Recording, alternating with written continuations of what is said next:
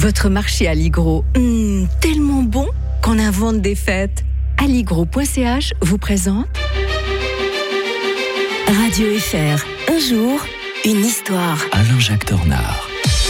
Bien le bonjour Alain-Jacques Tornard. Bonjour Mike. Déjà vendredi aujourd'hui, on évoque avec vous le 23 septembre 1940. Ce jour-là éclatait la bataille de Dakar en pleine Seconde Guerre mondiale. Le général de Gaulle allait y connaître une grosse humiliation hein, face aux troupes de Vichy.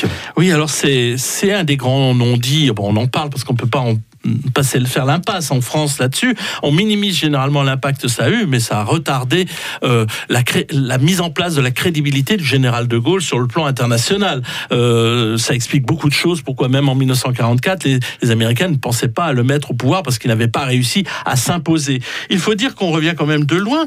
Euh, quand les, troupes, la marine française qui était stationnée en Grande-Bretagne, la fin juin 1940, on leur propose de rester en Grande-Bretagne pour participer justement à l'effort de guerre avec le général de Gaulle, ils refusent quasiment tous. Et tous rentrent en France occupés, tout simplement, en 1940. En plus, début juillet 1940, il y a Marcel Kébir, je ne sais pas si vous vous souvenez de cet épisode, c'est euh, la marine française qui était en Algérie, donc près d'Oran, et qui, euh, les Anglais ont très peur que cette marine soit euh, utilisée par les Allemands tôt ou tard, et leur demande de partir à la Martinique, ce qu'ils refusent de faire. Et donc, les Anglais, par une forme de traîtrise, quelque part d'ailleurs, vont euh, couler la flotte française à Mercel Kébir, qui était censé quand même être un allié. Alors forcément que euh, quand euh, l'Afrique, une partie de l'Afrique colonisée par les Français rejoignent la, le général de Gaulle, l'Afrique équatoriale française, on se dit que l'Afrique occidentale française, c'est-à-dire du côté du Sénégal,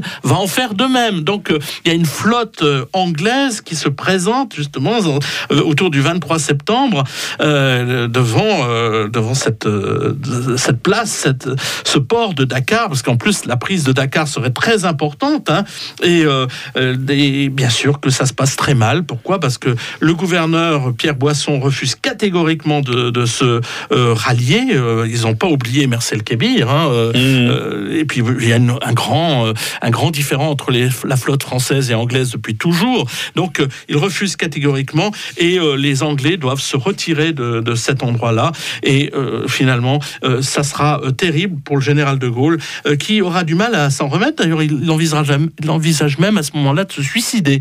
C'est un épisode qui est peu connu de, de son histoire et il faudra attendre plusieurs années pour qu'enfin les Français d'Afrique se rallient totalement. Vous vous souvenez aussi que la flotte de Toulon préférera en novembre 1942, elle, de se saborder, hein, plutôt que, on va dire, de tomber aux mains des, Allemands, mais plutôt que de rejoindre aussi l'Afrique du Nord, où, d'ailleurs c'est l'amiral Darlan, le, ironie de l'histoire, le, le, dauphin de, de, de, de, maréchal Pétain qui ralliera les Alliés. Le 23 septembre 1940, la bataille de Dakar. On va parler euh, lundi prochain de la Sainte Alliance. On sera en 1815.